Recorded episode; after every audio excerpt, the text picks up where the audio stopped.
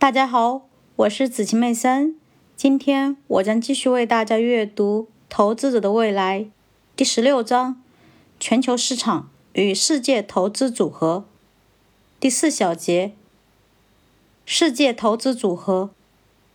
你的股票投资组合应该在国外市场分配多少资产？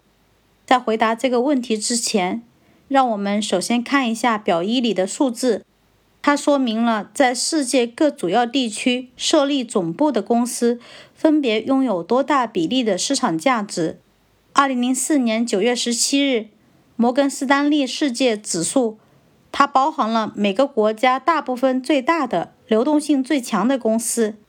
拥有的市场价值高达十九点二万亿美元。在美国设立总部的公司占据世界市场价值的百分之五十二点三。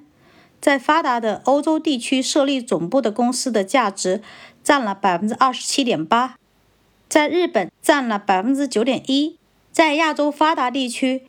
如中国香港特别行政区、新加坡、澳大利亚和新西兰，占了百分之三点二，加拿大则占了百分之二点六。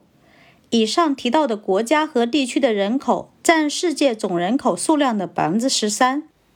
但是在这些国家和地区设立总部的公司的市场价值占全世界公司总市场价值的百分之九十五点一，其他国家的人口占了世界人口的百分之八十七。然而，总部设在这些国家和地区的公司只占世界公司总市场价值的百分之四点九。金融理论告诉投资者，应该持有范围尽可能广的投资组合。每个国家以其市场价值作为权重，以达到最大程度的多样化。如果遵循这些理念，